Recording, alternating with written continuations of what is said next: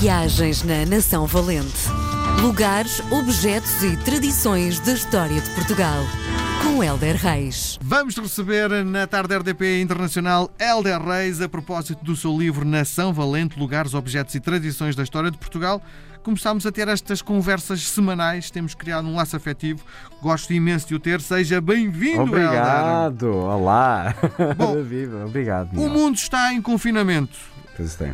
E a pergunta que te faço é: hum, o que vais fazer, ap- apesar de teres uma vida muito ativa, porque hum, as nossas profissões obrigam-nos a ir ao sítio, não estamos em teletrabalho, o que é que vais fazer? A primeira coisa que te apetece fazer quando isto voltar a uma normalidade? Olha, então, eh, no imediato vou fazer é eh, vou fazer uma grande jantarada em minha casa com os meus amigos. Que sentimos muita falta uns dos outros e já estamos fartos de internets e ligações.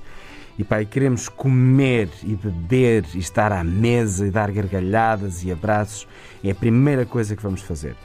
Uh, depois hum, estou a ressacar de viajar mesmo. Uh, e então quero ir para um sítio completamente distinto de Portugal, com praias diferentes de Portugal, com cultura diferente de Portugal.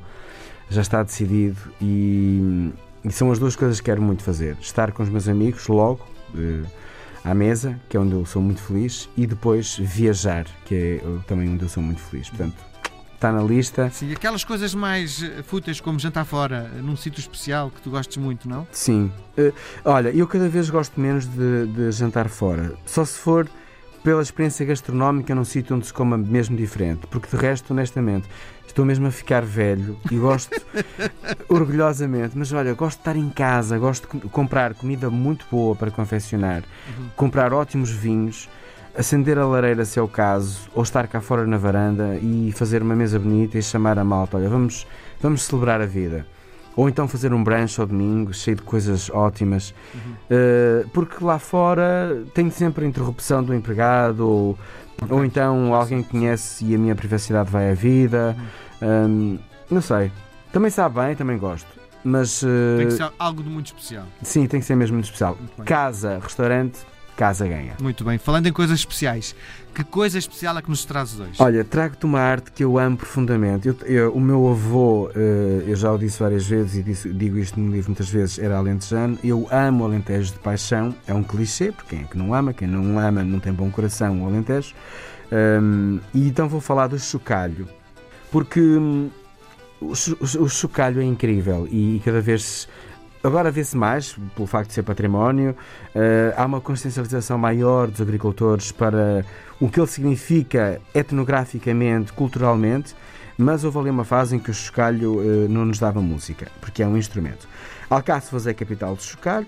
Eh, eu já fiz várias vezes, graças a Deus, a reportagem sobre como se faz um chocalho, Pá, e é um processo incrível.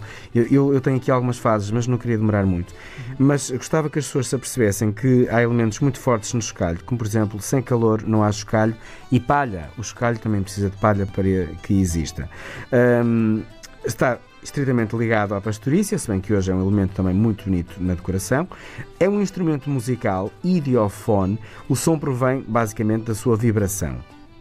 Uh, portanto, uh, estamos a falar de música no coração, música nos campos, nos nossos campos. O, o som uh, era o chamamento, era o sinal, e no caso dos animais, diz que por onde o, o- o animal anda, a forma como ele a chocalha diz se ele está calmo, se está agitado, portanto, e o pastor também se vai apercebendo uh, da realidade do gado que está cá fora.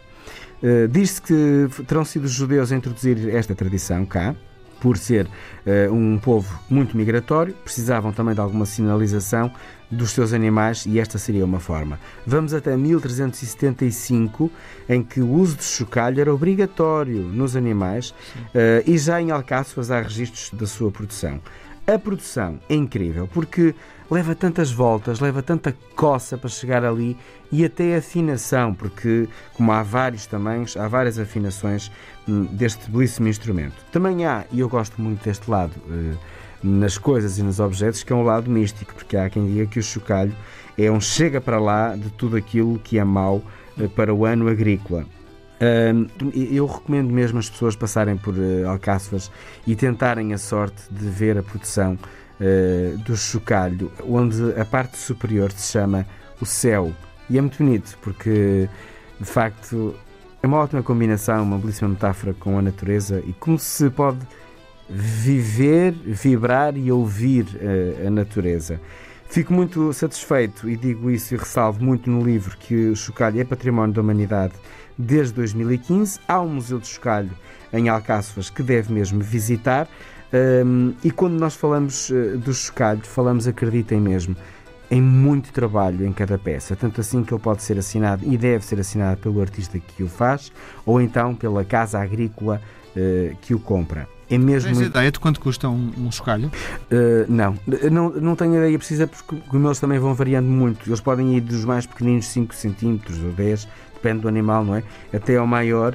Uh, e, uh, e, e, não te sei precisar. Sei que não é um preço que tu compres por tudo e meia, porque dá mesmo muito, muito, muito trabalho. É mesmo ali preciso muito suor porque, como deves imaginar, temperaturas muito altas para as matérias-primas e depois vai numas formas de barro com palha, uh, e depois a forma é, é, rolada para espalhar tudo diretamente de, na forma. Depois é partido, depois vai para a água fria para ser temperado, depois é afinado. Bem, é mesmo muito trabalho em cada peça.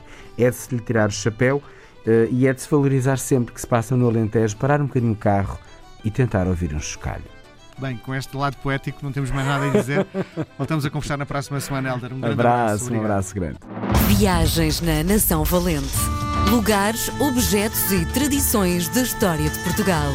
Com Helder Reis.